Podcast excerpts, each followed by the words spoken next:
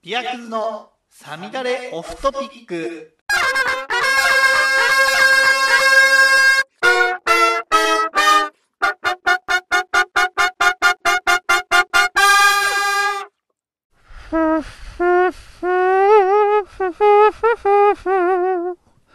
Have a feeling that you are close to me.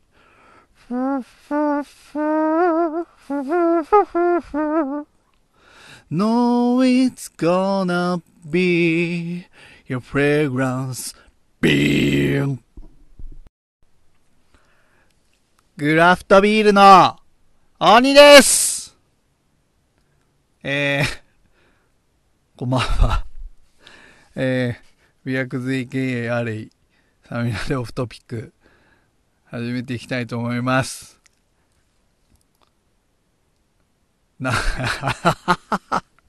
すいません。別、あ、まだ酔っ払ってないんですけど、あの、なんでしょう。ちょっとやってみましたっていうか、っていう感じでした はい。ということで、今週も始まりました。えっ、ー、と、ウィアクズサミラレオフトピック。まずは、ちょっとね、乾杯の方からやっていきたいと思うんですけど、あの、すごいかっこいいんです。翔吾さんのフレグランスっていう、あの、ビートボックスの曲なんですけど、あの、めっちゃかっこいい、いいんですよね。あの、もっとね、もっとトランペットみたいな音がするんですよ。本当に。素晴らしいですね。なんとなく、やってみちゃいましたが、っていう感じですが、さてさて、ということで、えー、乾杯していきたいと思います。で、今日飲むのは、あれちょっと待ってね。よいしょ。で、今日飲むのはこれ。ピンクのラベルのやつ。ということで、えっ、ー、と、京都醸造さんの六遊記、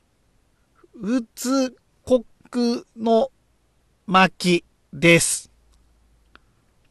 六遊記はどういうビールかというと、アメリカンホップが石見するこのクラフトビール界において、忘れてはならないのは、ホップが実る地は世界各地にあり、その数だけ個性があるということ。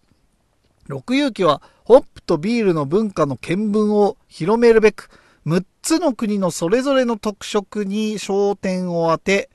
えー、6つの IPA を作るシリーズとなっております。その、ドイツ、イギリスの次になりますかね。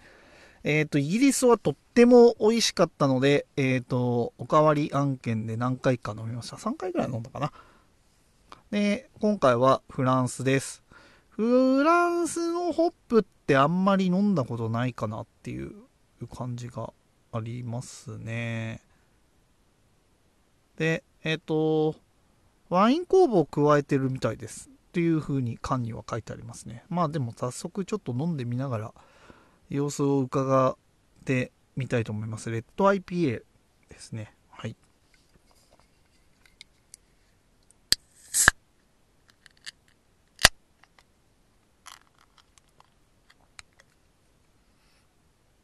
うん。IPA っぽい匂いがする。ちょっとこう、もたっとする系の匂いっすね。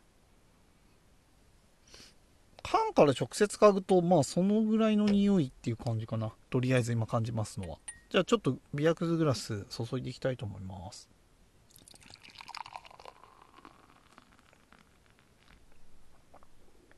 あ、ちょっと泡が多くなってしまったので落ち着けます。おお、赤いっすね。これワンチャン、ワンチャンっていう、ワンチャンじゃないよね。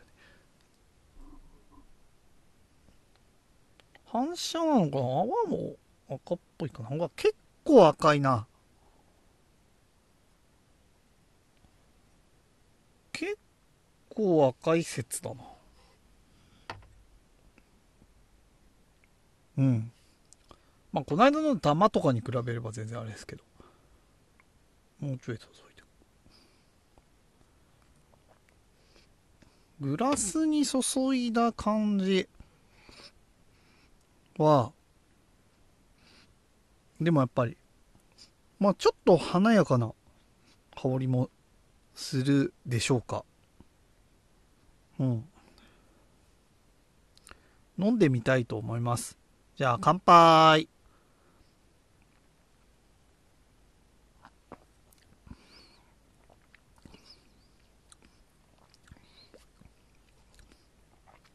うん。ちなみに成城石井さんで買いました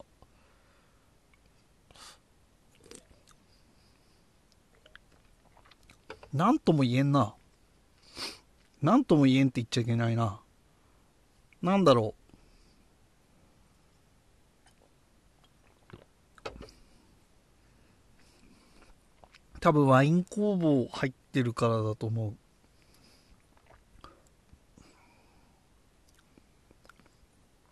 少し、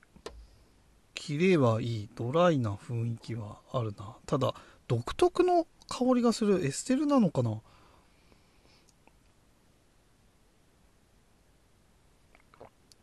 そういうエステルが出るんだろうか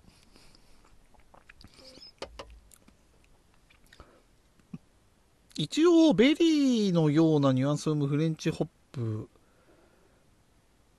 に芳醇な味わいの麦芽を合わせたなんなん？っ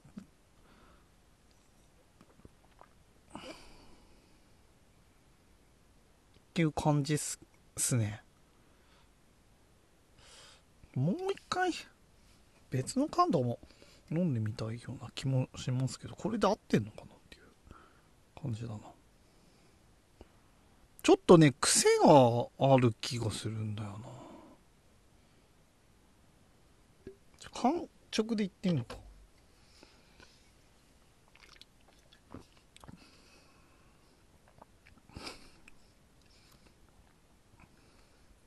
まあ苦味はあってボディウムもミディアム。でちょっとドライなんですよね。ベリーのようなニュアンスのホッププ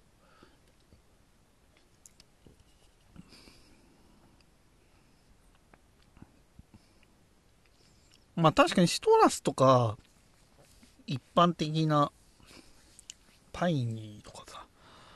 ちょっとトロピカルっぽい雰囲気っていうのはないないね。ベリーと言われればベリーかな。でもそんなベリーが強っていう感じでもないと思うんすよね。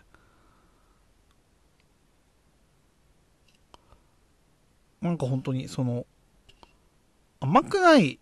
ベリーっぽさ？それでこそなんかいやでもクランベリーとかとちょっと違ういやする。なんだろう。本当に甘くないあのフランボワーズ的なキイチゴ的な雰囲気とかかな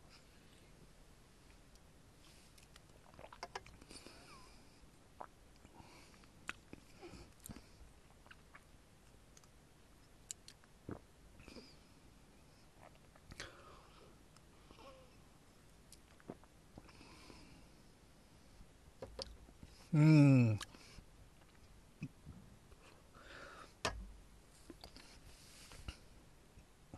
酵母の味なんだろうかな。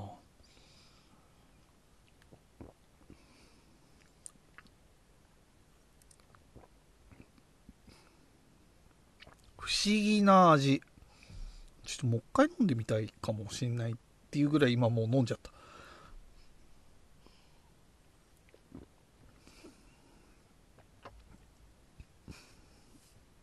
うんまあ確かにワインを彷彿させるような一瞬雰囲気っていうのはいるかもしれないな。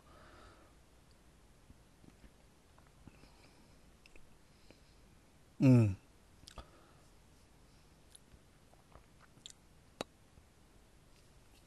次はなどこの国になるんでしょうか？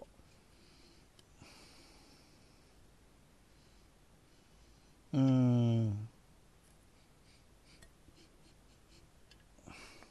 ょっとこれもう一回飲んでみたいな。このこれで正しいのかなっていう感じは若干あろうかなっていう感じがあるっすね。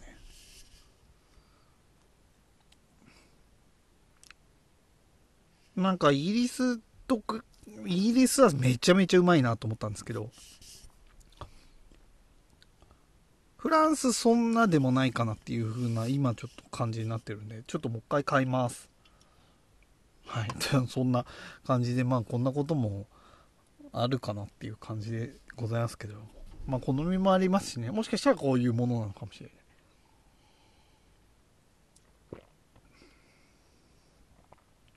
うーん。酵母のあれなのかなやっぱ結構アルコールもすごいあれかな切れてる感じなんだよなきっと。多分結構ドライなんでな気がするんだけど。そうっすね。まあやいのやいの言っておりますけれども。ここ最近あったことといえば何でしょうか。痩せないなーっていう感じですかね。ダイエット、絶賛ダイエット期間中ではござ、あ、で、声がでかくなっちゃう。ではございますけれども、そうですね。やっぱり全然落ちないもんだなと思いました。多分体重でね、まだね、2週間ぐらいやってるけど、1キロ落ちたかなぐらいで、体脂肪も1%変わったかなぐらいの感じかなまあちょっとこうたまりにたまった毒素的なものがまだ抜けきれないとスルスルっと痩せないかなとは思っておりますのであのやっていきたいとは思ってるんですけれども結構心が折れるな。よかったマジで。2ヶ月逆にもう効果が出ようが出まいが2ヶ月やり続けるっていう時間を区切るのを自分に課したがゆえにあのもうやめようかなと思ってもやってますけれどもねあのところてん好きなんでところてんをお腹すいたらどうしてもお腹すいたっていう時はところてんを食べてますまあビール飲むのやめろよって言われるとそれまででちゃんちゃんになっちゃうんですけど昼は炭水化物取ってないです。キャベツが友達みたいな感じになってますね。キャベツが友達で、スープも飲むことによって腹を膨らまして、納豆を食ってます。はい。納豆をよく食べてますね。納豆で言うと、僕、最強納豆絶対 OK ストアの納豆だと思ってて。というのも、50g 入ってるのが4つ入ってて、一般的な納豆と金額がそんなに変わらない100円切ってる金額なんですよ。これってすごくないですか？っていう話で。まあ、美味しさで言えばもっと高いの食えよって話なのかもしれないけどね。なんか普通の納豆のこのポジションにいながら、1個がちゃんと50、ん ?50 だよね。あって、それが4つ入ってるっていうのもすごくないですか？普通3つじゃん。で、4つなんだよ。で、しかも、結構ね、あれ1個見ると、重さってまちまちなんですよね。それしっかり入ってて、4つ入ってるから、OK の納豆は最強だなと思ってますね。OK 納豆最強説ですね。ところてんも好きだしね。あとなんかセブンイレブンのあの糖質ゼロ麺、担々麺風みたいなの食べたんですけど、今までバカにしてたんだけど、あれ結構うまいのね。あれ結構うまいね。なんかこの、食えないっていう中であの味が食えるっていう嬉しさって言ったらないなっていう感じがちょっとしましたね。えー、っていうのはあるな。という感じで、ダイエットはチャキチャキやってるよっていうのがあるね。と、何でしょう。なんか最近、ビールビールって会社でも言ったりいろいろしてたらなんかどっか行くとお土産でビール買ってもらえることが多くなって僕としてはとっても嬉しいなと思ってますこの間あの西日本大阪の方に帰ってた人からお土産でディレイラーワークスもらってすげえ嬉しかったです。でもディレイラーワークスやっぱりラベルアート僕は昔からすごいかっこいいなと思ってて、なんかしかもオタクっぽい方のあれじゃないですか。なんかちょっとアニメっぽいというか、まあでもちょっと80年代アニメっぽい雰囲気もあったりとか、あっちのおしゃれさっていうのあラベルアート結構好きだけど、ディレイラーワークスは多分そこまで飲んだことなくて、で、2つもらったかな。多分、でもすげえ写真撮りたくなる、やっぱりラベルで。写真撮りたいなって思ってます。今写真撮りたいビールが溜まってて飲めない現象が起こってるんですけど、どうだろう。の、そうすると冷蔵庫いっぱい溜まってきちゃうんだよなって思いながらですね。えっ、ー、とね、今ね、キャラメルマンがこの間、あの、南口の土屋さんに行ったらキャラメルマン売ってて、キャラメルマンは買った。と、その時宇宙さんも買ったんですよ。まあで、宇宙ゴールドは、まあ一回取ったし、と思ったんですけど。で、シンメトリーがね、難しいよね。シンメトリー、シンメトリーなとこでゴリゴリシンメトリーで取ろうかなっていう気もすると、キャラメルマンは取りたい。キャラメルマン取りたいんです。ちょっと難しいよね。でもキャラメルマン取ろうとしたら、なんか、夜の里山公園とかで撮りたくなっちゃうんだなと思って。でも、ちょ、さすがに、ちょっと大変だなと思って そういう情熱をかけなさいよって言われるとそうなんだけど、直近ではちょっとなかなか忙しくてどうしようかなっていう感じですけど、でもちょっと撮りたいなって、ちょっと思ってますね。あと、なんだろうな。上げてないけど、ぼちぼち上げていかなきゃいけないなって思ってるのは、上げていかなきゃいけないわけじゃないけど、上げていきたいなと思ってるのは、湘南のヘイジー IPA ですよ。と、か、あとなんだっけ。えっ、ー、と、パシフィック・リューイングのポムとシトラッシュは取ったから上げていきたいなと思ってます。ポムとストラッシュに関しては、なんか感想を小説で書くかもしれないです。キャラメルマンも書きたいなってラベル見た時に思いました。あと飲んでみてっていう感じですけど。ポムとシトラッシュは、シトラッシュはもう家にあるのもなくなったし、この間一房一本でもケグから飲んでるし、ポムはあと1缶家にあるのかな。スヌーズも取りたいんですよね。スヌーズも手に入ったんで、スヌーズもすごい取りたいっていう感じはありますね。なんかまあ、はい、ぼちぼち、なんか書いたり書かなかったりもしてますね。はい。なんか、はい、なんか、どうなんでしょうね。まあ、あの、あんまり読まれた方いらっしゃるかわかんないですけど、まあそこそこ、ちょっとやっぱり、苦しみもありますけど、まあ、なんだろう。なんか、か、書くのがた、たの、楽しいっていうかなんか、なんか違うんだよな。書くのが楽しいわけじゃないんですよね。なんか。まあなんか頭の中に思い描いたのを何回もこう、吸ったもんだし外に形として出すで気持ちいいなっていうのはちょっとああるようなもんと下手の横好きで大変申し訳ないですけどはちょっとあるかもしれないなってちょっと思ってます。はい。飲も。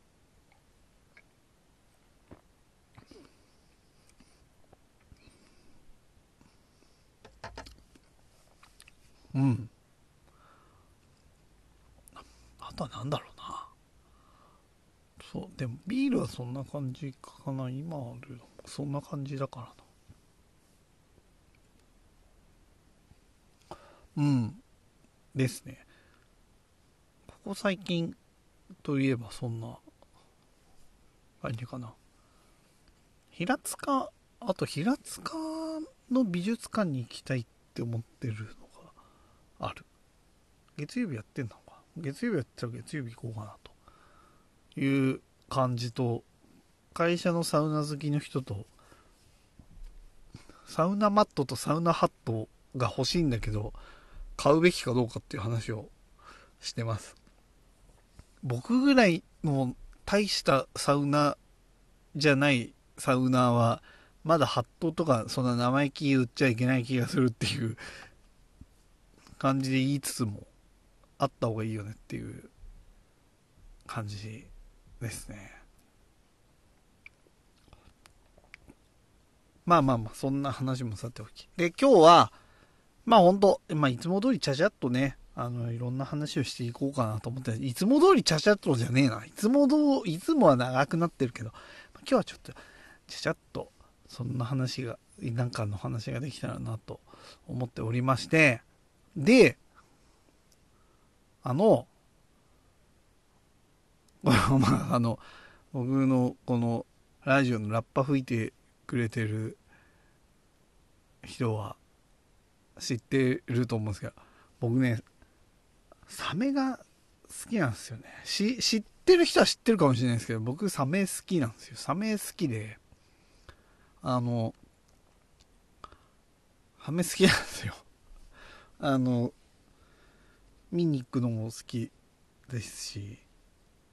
図鑑みたいなのを見てるのも好きなんですよ。サメってかっこいいじゃないですか、やっぱり。サメってまずかっこいいじゃないですか。サメって。やっぱ強いっていうイメージもあるし、やっぱあのボディの流線形の感じもたまんないし、調べれば調べるほどいろいろな機能を兼ね備えてるっていうあの感じが、ちょっとね、あの、いいんす、いいんすよっていう形で、今日は、サメの話をしたいと思います。まあ、一重にサメといってもね、まあ、いろんな種類がいるんですけど、まあ、実はサメ、皆さんサメっていうとね、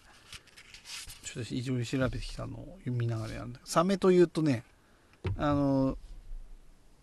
まあ、上手に出てきたホウジロザメみたいなのを想像したりとか、まあ、例えばジンベエザメとか、そういうのを想像したりっていう感じで、肉食性のね、サメとかそういうジンベエザメみたいに食べない、そういうの食べないよっていうサメがいたりとか、いろいろなサメがいてね、サメという実は種類はサメという一言では言い表せないぐらい多種多様な種類がいるんですよ。その数でも、まあ言うても実は1000種類ほどなのかな。でも多様性にかなり富んでいるっていう感じの、えっ、ー、と、生物、魚類。魚類ですね。サメは魚類になります。軟骨かな？軟骨魚類なのかな？えっ、ー、とね、ちょっと待ってね。そうだね。軟骨すね。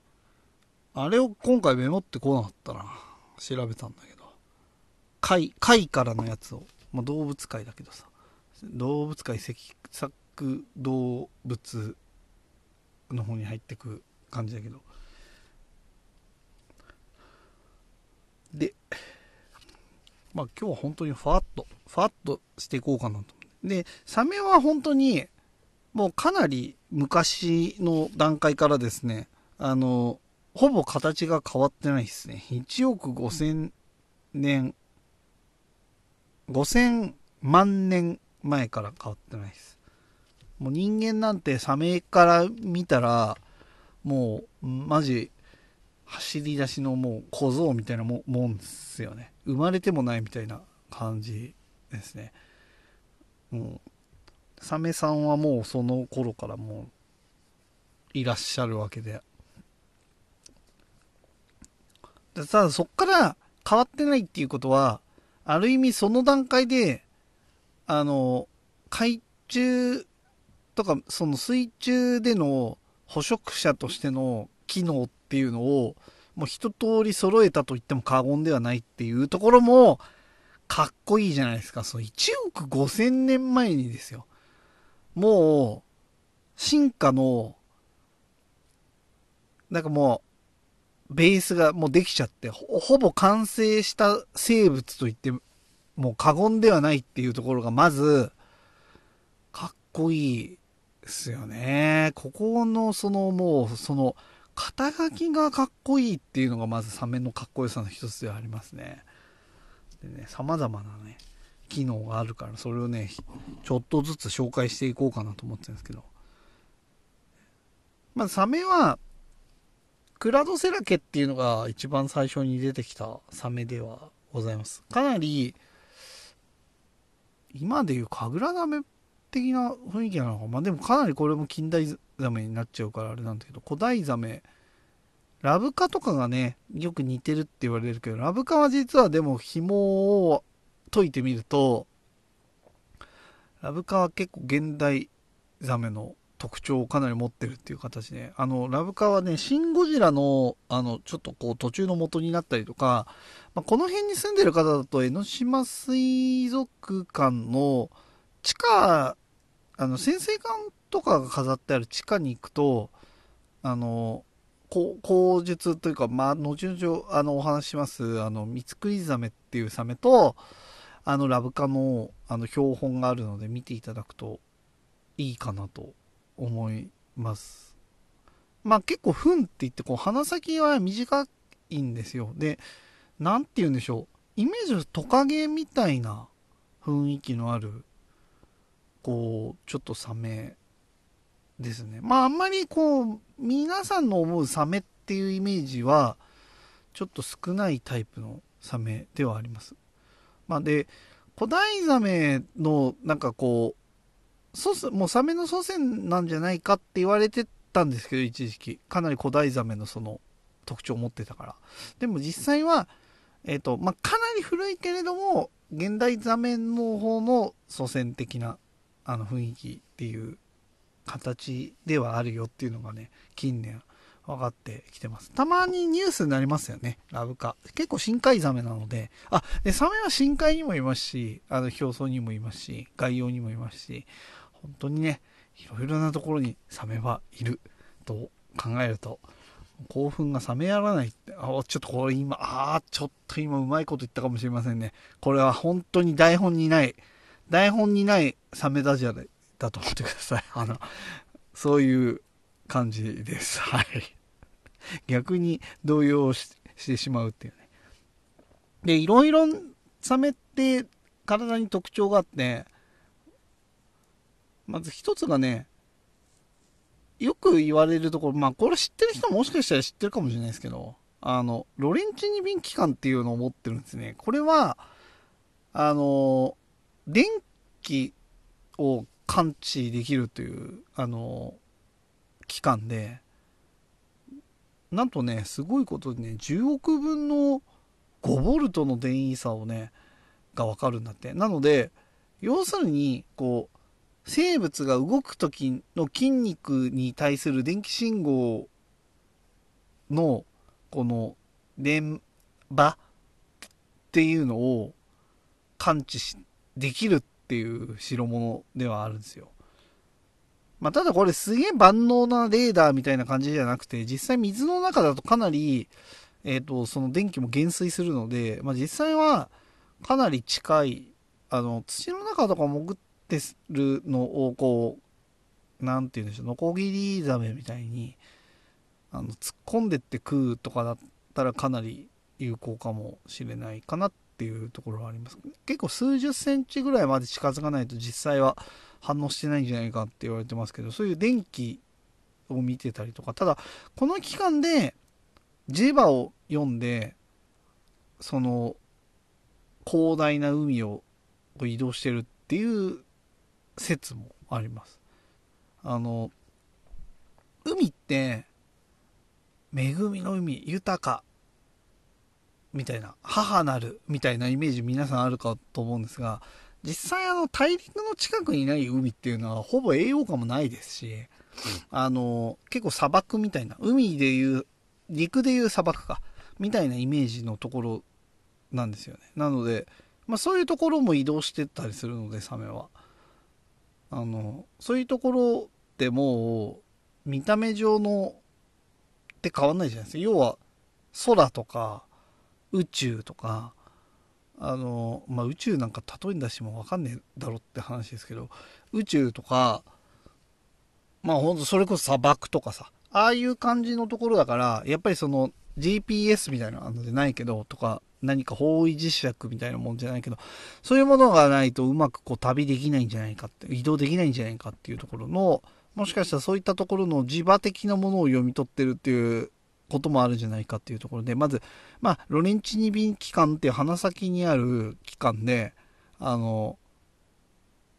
電気、電気であったり、磁力であったりっていうものをまず感知できてるっていうのが、まずサメ、サメ特殊能力すごいところ1ですよね。で、それ以外にね、あの、嗅覚が優れてます。えっ、ー、と、まあ、実はでもこれ魚類全般的に実はすごい優れてて、あの、犬猫並みには実はあるんですけど、あの、まあ、でも逆言うとそのぐらいはありますよっていう感じではありますね。よく血の匂いを感じてみたいなのがあると思うんですけど、まあ、あれはちょっとやりすぎなところがあって、実際はもうちょっと近くないと感じてはないかなっていうところではありますね。まあ、ほぼ視覚と同じぐらいのところで感じてるっていう感じかな。あ、でもそっか、視覚がどんぐらいすごいかっていうのがあれか。なんですけど、まあそう、嗅覚も優れてる。まあ魚類は全般的に優れてるんですけど、嗅覚が。まあでも嗅覚も優れてるっていう感じですね。で、他、味覚もあるんですよね、サメって。あの、ガブって噛んだ後ペッてしてるのは、あれ、まあ、もちろん全部のサメがそうじゃないですけど、ガブってした時に、あの、脂質、脂肪の量があんまりないと、痩せてる餌は食わないっていう感じで、あの、そういったのも見てたりっていうのが、まず、ありますね。味覚。それ以外にやっぱりしっかり視覚もあるわけですねしっ。かり四角だって。やだ。で、暗いところがよく見えるみたいです。あの、夕方とか夜行性の哺乳類とかにもあるような、こう、反射板みたいなものがしっかり進化しているので、あの、暗いところでも目が効きます。で、視界はだいたい15メートルぐらいあるみたいなんで、かな、まあ、割と15メートルの、な、見てる、見えてれば、だいぶ、だいぶですよね。視力いくつぐらいなんですかね。15メートルぐらい見えてるっていうところで、で、一番実はす優れてるっていうか、何でしょう。その、獲物がどっちにいるかなって感じてるのは、まあ海ありがちですけど、聴覚で見てますね。これ250メートルぐらい探知してますね。主に聞こえるのは低い音みたいですね。あの、死にかかってる、あの、まあ、例えばアザラシだったりそういったものの出す音、もがいてるような音。とか、あと、それこそ、漁業で網にかかってる時に、こもがいてる魚の出す音とかっていう低い音を結構感知して近づいてきて目で見て鼻で感じてガブってする前はロレンチニビンとかで電イサとかも見てでガブって噛んでからは味覚で食っていいものかどうかっていうのも判断してで食ってるというあの、サメには優れた能力があります。で、あと皆さんよく知ってると思うんですけど、歯、歯ですね。サメは歯。歯がもう一生生え変わるっていうところなんですよね。で、これあの、僕も結構好きなサメの、あの、レモンザメとか西レモンザメっていうサメがいるんですけど、まあもうザ・サメって感じ。みんなが見て、うわ、怖いサメだっていう形してるサメなんですけど、西レモンザメとかは、だいたい歯が抜けると、1週間ぐらい、8日とかで、あの、入れ替わるっていう感じみたいですね。奥からどんどんどんどん新しい歯が生えてくるっていう感じですね。歯自体もがっちり骨格に固定されてるっていうわけじゃなくて、しなやかにこうついてるので、こう、まあ、やべっと思ったら抜けるようになってるみたいですね。で、歯自体も、その食べるものによって、なんで、ホウジロザメとか、まあ、イタチザメとか、そういう肉食のアザラシとか食ってるようなサメは、あの、俗に三角のあのギザギザしたさあの歯なんですけど、なんかイカとか食ってるのは、やっぱりそういう軟体生物を逃さないように長く突き刺さる歯をしてたりとか、あの、硬いものを食べるのはこうゴリゴリこう削れるような歯をしてたりとか、あと顎自体もかなり発達して、科学って、まあ下顎と顎をよくこう動くんですよね、サメって。それによってこうガブッと、まあ、口だけがあの出てガブって噛むようなイメージの、ああいうことが、まあ、できるっていうのが、まあ、優れたところではあります。で、上顎も動くんで、こう、ステーキナイフでこうギリギリ切るように、こう、肉食のサメの場合ですよ。まあ、こう、こう、裂くことができるっていうところが、まあ、サメの、この歯の、歯もすごいところだよねっていう感じですし、そうですね。あと皮膚とかも、こう細かい鱗で覆われてて、それで、それこそもうあの、ね、昨今、あの、水着の素材とかにもこう、参考にされてるような構造だったり、細かい鱗がみっちり生えてて、ザラザラ硬い、要はサメ肌状態ですよね。ヤスリにも使われたりするし、そこサマサメ肌おろしで、もうわわさびをね、おろすんだったら最高のね、サメ肌おろしみたいなさ、ああいう風な構造になっていて、まあそういうのってなんか抵抗多そうじゃんって思うんですけど、逆にこれが、あの層を作ってかなり整流することによって、皮膚単位でもこう、力学、空力、流体力学的に理にかなった体をしてるんですよね。でね、まあ、そもそもフォルムもね、流体力学に沿って速く泳げるようなこう進化を遂げてますし、もう比例の役割とかもかっこいいですし、本当サメはかっこいいですよね。1億5000年前にその、そこに行き着いたっていうこの、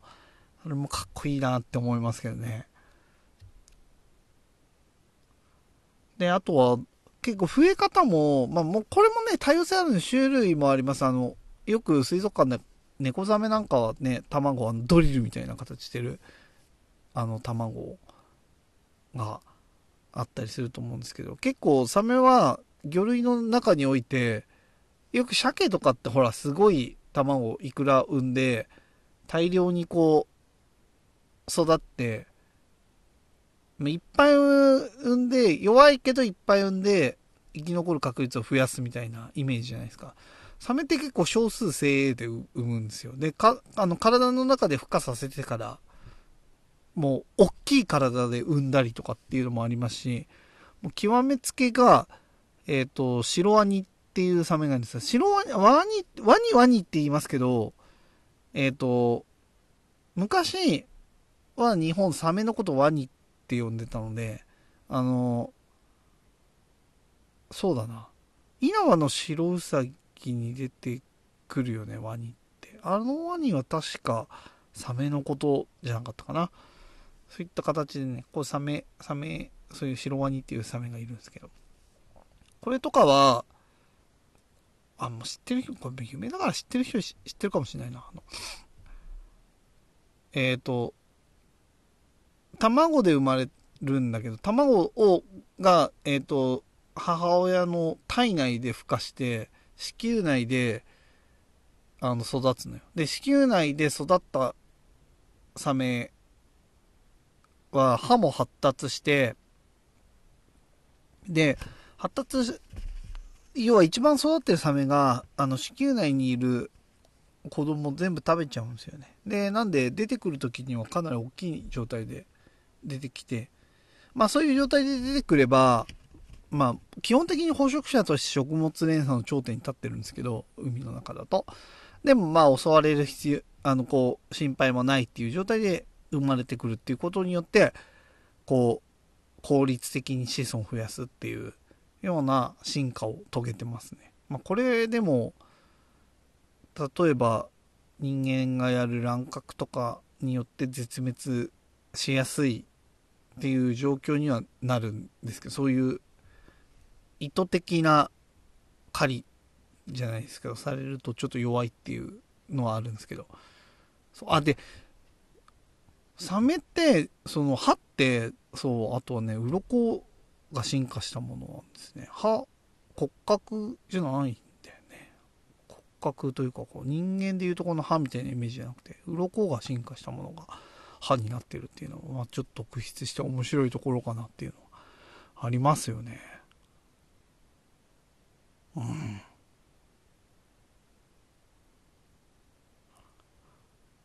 だからさっき今言った通りさその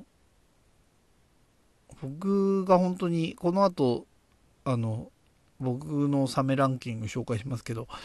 ヨシキリザメとかそのそれこそフカヒレの元になるやつとか本当にね最悪なんですけどあのヒレだけあのフィンニングってヒレだけ尾びれだけ切ってそのままの状態でポイってもう一回海中に捨てちゃう。生きたまま。これやられるとサメ尾びれないと動けないんでそのまま単純に海底にボチャンって落ちてもがき苦しんで死ぬんですよ。こんなに悲しいことはなくてフカヒレになるそれこそ青ザメ青ザメはあれだな。ヨシキリだな。ヨシキリとかは通にかまぼこの原料にもなれるぐらいのものなんですよ。別にそのから食うために取るのは仕方ないと思うんですけどまあ余すところなく使ってあげたいっていうのはちょっとあるよねなのであのサメ売ってると僕は買って食ってますあのモーカーってっていう言うんです。あの栃木の人だと結構知ってると思うんですけどサメ食うんすよね栃木の人って。でまあ竜田揚げとかも美味しいし煮付けとかも美味しい。なんかねカジキマグロに似てますねかなり。淡白でほぼ味ないんでなんかフライとかにするとすごい美味しいしまあ煮付けとかも全然癖ないんであの美味しく食べられますし栄養もあるし。あのサメちょっと色味がねあれだけどちょっと他の魚類と違ってちょっと気持ち悪いなっていう印象を受けちゃうかもしれないですけどしっかり美味しいお魚なので本当になんか機会があったら食べてください。もうかね食べ食べ食べてほしい。そういうなんかねなんでフカヒレなんかさあんなもう味もしないのにねありがたがってさ食べてまあ別に美味しいから美味しいけどさちゃんとしっかり全部食べようよって思っちゃうわけ。っていうところでも悲しいけどそういう事実があるよっていう話だよ。さめ僕好きだからさ取るんだったら全部食いたいよね。っていうのはあります。でまあよく人を襲いますよねっていう話がありますけどもこれってまあ、ホウジロザメとかイタチザメは故意的に人を襲ってる説はかなりあるんですけど、それこそ、ヨシキリザメって僕が今今言った通りの好きなんだけど、もうここまで言っちゃったらランキング発表しなくていいじゃんと思うんだけど、ヨシキリザメとか結構外洋ってその外の海を泳いでることが多いので、あの、外洋ってやっぱりその食えるチャンスが少ないんで、食えるチャンスは確実に食ってくみたいな。栄養をゲットできるチャンスは確実に食ってくみたいなところがあるんで、向こうも悪気があってやってるわけじゃないっていうところはもう理解してほしいですけども、しょうがないですよね。あの、そういう感じなんですよ。なんで、そういうのでっていうのもあるし、あとは、よくサーフィンとかね、してる人なんかが襲われやすいなんて言いますけど、それはあれ、あの、サーフボードに乗ってる姿があの下から見るとアザラシとかそういう海洋性の哺乳類に似てるから襲われやすいっていうのはあるみたいですけどね。なんでまあ言うてもね。向こう側のテリトリーにこっちが入ってんだから気使えよっていう話は、まあ、若干ありますけどね。まあそう山入ってさ熊に襲われないように鈴つけたりするのというのは似たようなもんで。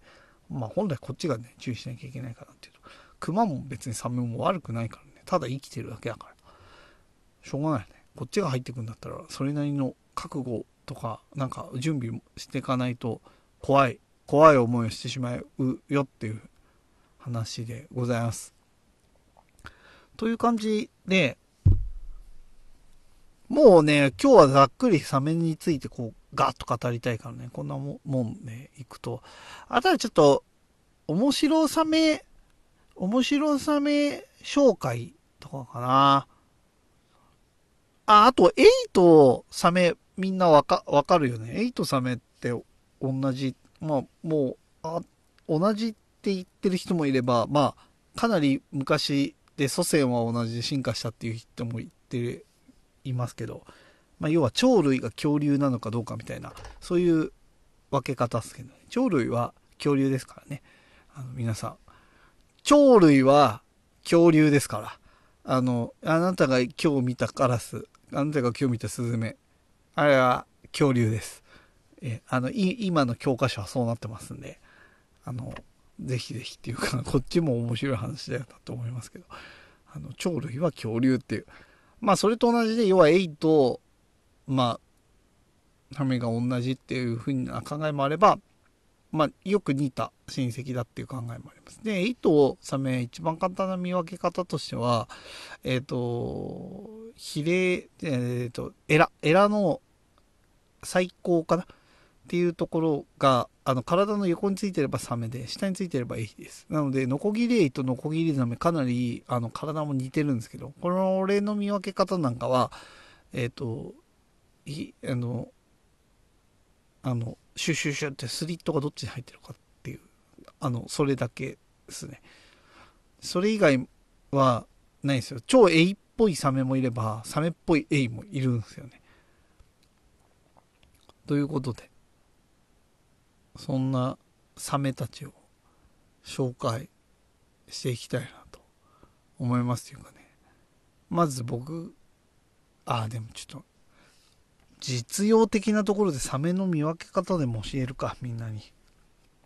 と言っても僕もこれちょこちょこ調べながら見てるだけなんだけど。エイの見分け方もあるんだけど、ちょっとエイの見分け方までやると、ちょっと、マニアックすぎるかなと思って。マニアックすぎるって言ったけど、今僕は完全にエイを下に見たような発言をしてしまったなという、あの、反省をしておりますけれどもいや、ていうか今日はサメの話だからサメの話だけしようかなと思って。サメ。みんな見分けたいですよね、サメ。水族館なんか行ったらさ、あのサメは何の仲間かなつって、見分けたいって思うじゃないですか。僕はね、少なくとも思ったんですよ。思ったからね、図鑑を買ったんですけど、これがまたね、素晴らしい見分け方があるんですよ。ちょっと待って、ちょっと待って、ちょっと待って、出すから。ででん。このサメは何？一目で見分けるポイントということで やっていきたいと思いますけれども、まず、あの、主にサメの体として、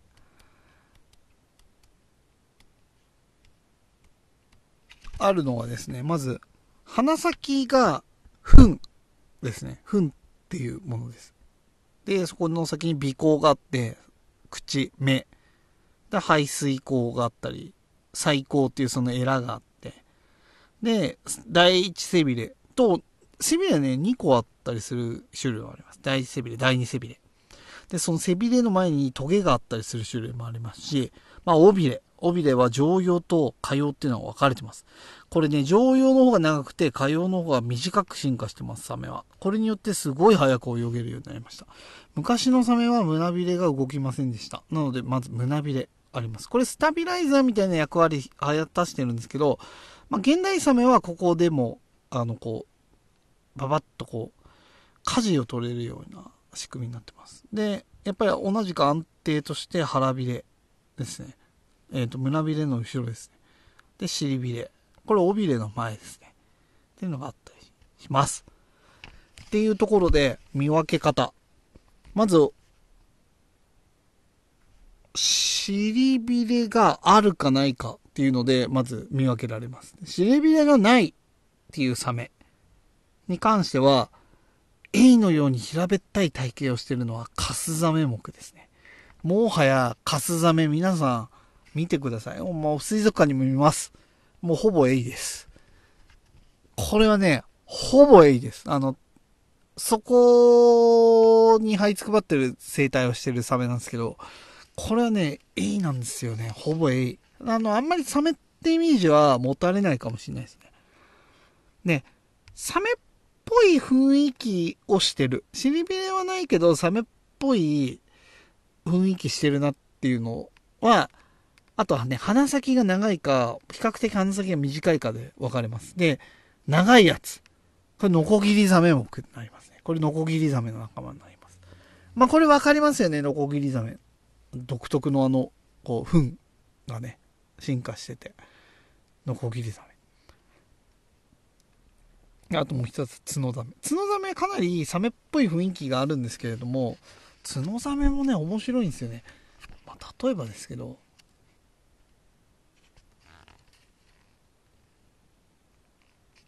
角ザメの仲間でいくとね、えっ、ー、とね、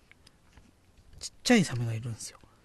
黒原カラスザメとかね、オキコビトザメみたいなサメがいるんですけど、オキコビトザメなんて、最大で20、メスで27センチとか30センチないんですよ。これは、すごいよね。でも、角ザメの中ではね、僕が好きなね、オンデンザメっていうね、こう、ちょっと恐怖を感じるようなね、宇宙人みたいな、こう、エイリアンみたいな雰囲気、なんていうの、のぺっとしてるサメがいるんですけど、これ僕があの、上野の博物館で、あの、オンデンザメの剥製見て、オンデンザメだって思って、20分ぐらいもうその剥製の前から動けなくなったんですけど、あの、その時にいろんな人が、え、これってすごいものなのって言って、こう一瞬こう、僕の周りで立ち止まって一緒に見るんだけど、あの、杉が来ていなくなるっていう、あの、現象を引き起こしたっていうオンデンザメが、これもね、角ザメの仲間だったりしますけれども、はい。っていうところでいろいろね、ちっちゃいザメとかもすごいいるんですよね、角ザメ。なんで、ここが尻びれがあるないでのわけ。で、尻びれがあるってなりますと、次、背びれが1期か2期か。で、最高ってそのエラの最高が6、7対なのか5対なのかっていうのが分かります。じゃあ最高が6、7対っていうサメはかなり古いサメです。数が多いのは古いサメです。で、これは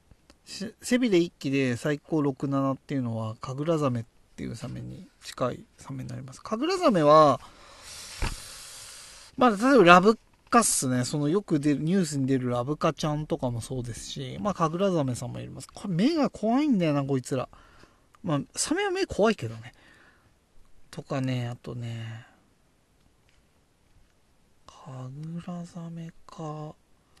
カスザメカス。でも、カグラザメがやっぱ怖えかな。っていう感じですね。ここ、ちょっと答えて。まあ、ラブカかな。で、背びれ2期で最高5対。で、背びれの前にトゲがある。よ。曲がある。ってなると、これ猫ザメっすね。猫ザメは可愛いサメですね。あの、水族館とかにもいますけど、ちょっと丸っこい、こう、ヒョウ柄みたいなね、雰囲気があるようなサメが猫ザメになります。で、曲なし、トゲがなくて、口の位置が、目よりも前にあるか後ろにあるかっていうので次のあれになるんですよ。で、前にあると天竺ザメ目になって、天竺ザメ目はもう、一番有名と言いますと、あの、ジンベエザメちゃんですね。ジンベエザメちゃんが、天竺ザメさんの中では結構、ね、こうなんだろう、のっぺっとしておとなしそうな雰囲気のある、サメ、まあこれもまたサメっぽくないかなっていう雰囲気のサメが多いかなって思います。トラフザメとかなんかフグみたいだしね。なんか、うん。か天竺ザメはだから天竺ザメなんかはでももしかしたら人を襲うかもしれないからちょっと怖いサメなんだけど天竺ザメもちょっとのぺっとしてね集団でこう影で休んでたりするのがねこう怖いような雰囲気ありますけど。で次。口の位置が目よりも後部で春膜または春秋があり要はまぶたがあるよっていうのが目白ザメでまぶたも何もないよっていうのがネズミザメですね。でまあこれ2つともザ・サメっていうイメージです。皆さんの思うザ・サメっていうのはこの 2, 種2目が多いかなと思いますね。でまあ、めネズミザメで一番有名といえば、もうネズミザメはね、もう怖い顔してます。怖い顔してるのが多いです。まあ、例えば、ホウジロザメはもう、上手ね。ネズミザメですし、そうだな近年見つかった深海ザメ、メガマウスなんかもネズミザメになります。でもこれはプランクトン食べますね。ニタリっていうサメとかも尾びれが長くて不思議なサメですね。まあでも大体怖い顔してる、さっき言ったシロワニとかもこの辺にいますね。ネズミザメですね。で、みんなが恐れるようなサメでいくと、そのメジロザメが多いです。これは最もよく知られるサメで、かなり種類も多いんですよね。なんでいろんな種類がいます。意外にね、のぺっとした子もいたりするんですけど、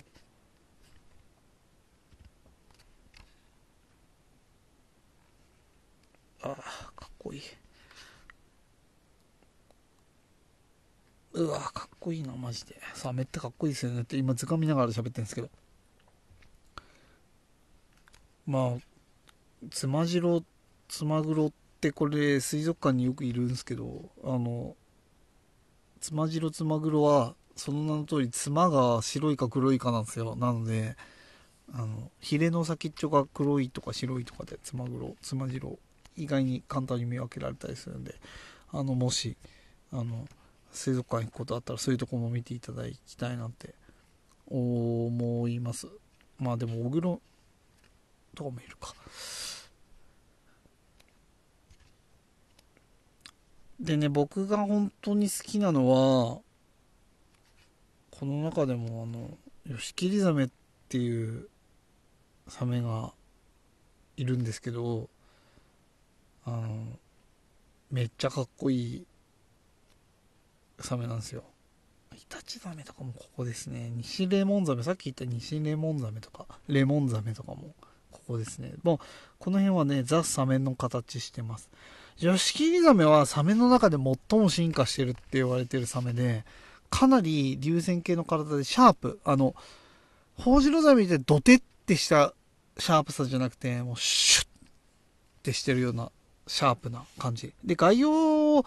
主に、あの、拠点としてるので、あの、何でも食います。なので、ちょっと危ないサメでもあるんですけど、広範囲に分布してるサメではありますね。で、何がすごいって、これあの、メジロザメの中ではね、珍しくですね、やっぱ外洋を生き残るための進化の一つとして、その、燃費が良くなるようにシュッとした体を持ってるっていうのもそうなんですけど、あの、エラでね、プランクトンも食えるんですよ。肉食のサメでありながらエラでプロンプランクトンも食べられるっていうこのとやっぱりこのやっぱりお目目とシュッとしたこのボディがすごいすごいんですよね。メシロザメも含めヨシキリザメ本当にかっこいいサメです。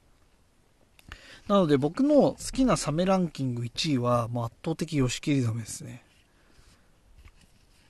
あのね、続いてもうこのランキングいっちゃうんですけど、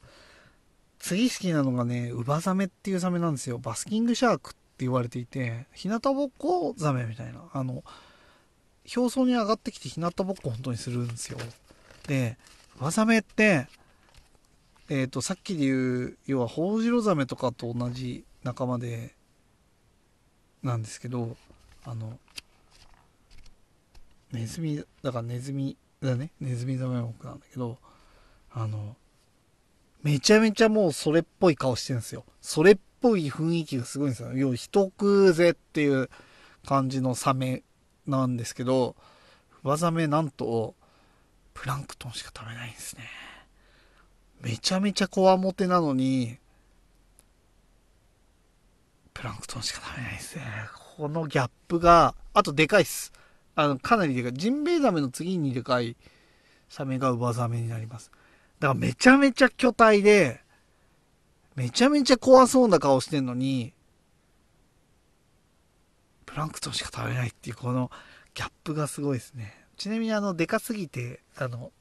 ネッシーネオネッシーとかの死体が上がってる上がったっていうあの死体があのユーマに間違えられるっていうあユーマね未確認動物？に間違えられるっていう逸話も持ってるっていうのがなんかこの不良なのに優しいみたいなさそういう良さが上ザメにはあるんですよっていうことで上ザメが好きです。そして次に好きなサメ3位はミツクリザメですね。ミツクリザメはなんでこんな進化したんっていう顔をしてます。ゴブリンヘッドシャークっていう英名がついてるんですけどその名の通りゴブリンのみたいな顔してるんですよ。糞がすごい長いんですけど糞の下に完全に口があるみたいな形をしてていやこれはね皆さん見てください。ビツクリザメはちょっと画像検索してもらいたい。こんな生物いんのモンスターじゃんみたいな。ファイナルファンタジーのモンスターじゃんみたいな顔してるんですよ。これね、あと江ノ島水族館で剥製も見れる、剥製っていうかホルマリン漬けも見れるんで、ぜひね、見てほしいですね。ゴブリンヘッドシャークを見て、生物の進化の神秘みたいなものに、ちょっと触れてほしいと思いますよね。はい。ということで、まあ、今日ちょっとこんな感じでサメを語ってみましたっていう感じで、まあ、まだまだ多分もうね、これを聞いてるサメ好きの方が、まあ、もしいらっしゃったらかもしれないですけど、いやいや、何言ってんだ、あれを忘れてるぜとか、おいおい、エイの話はどうしたなんつってね、あの、そんな話になるかもしれないんですけど、まあ、ちょっと時間も足りないっていうことで、今回ちょっとサメ入門みたいな感じで、あの、話をしてみました。サメは本当にね、やっぱかっこよくてね、見てるとね、なんか、食物連鎖の中であ俺はここにこの水槽のこっち側の世界に入ったら俺はただただ食われるだけの存在なんだなって思うと水族館で見ててももうゾクゾクしてくるっていうところでねやっぱりねそのなんか生命の脅威というか神秘というかそういうものを感じられるよねっていうのでねすごい好きなんですよ。サメなんかね、よくいろんなあの水族館にいるので、ぜひぜひ皆さん見る機会があれば、サメいろんなサメ、こう、水族館もね、ちゃんと横のあのね、見て、この水槽に何がいるよっていうのを見て、その、あ、これあれだ、これあれだっていう風に見ていくとね、水族館っていうのはね、ものすごい面白いんだよ。だそういう見方をしてほしいねっていう、まあちょっと水族館に対する熱も入っちゃったんだけど、でね、サメを見るんだったら、もし関東圏の方これ聞いてたらね、サメを見るんだったらぜひ大洗行ってください。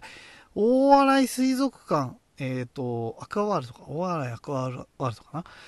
大洗はね、ほんとサメの展示数が圧倒的に多いですよ。全国の中でもトップクラスに多いんで、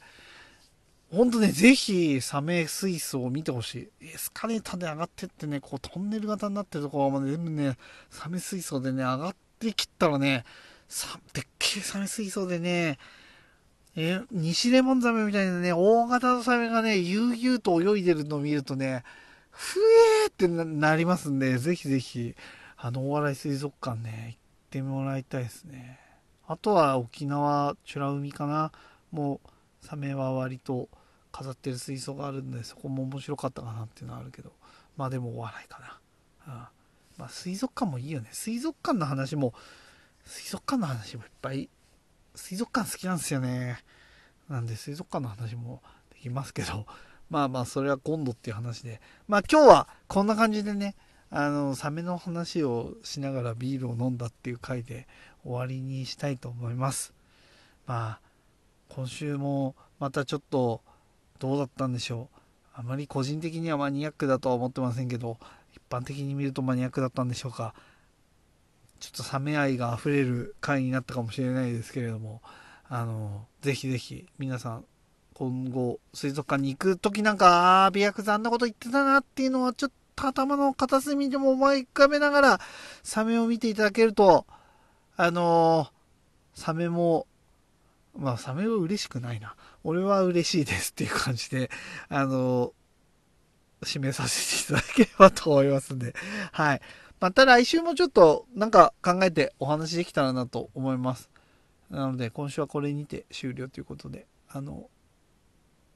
はい、終わったら僕はまた何かをつまみにもうちょっとビール飲みたいと思いますんで、今週はこれにて終了ということで、また来週も聞いていただけたらと思います。それでは皆さん、さようなら。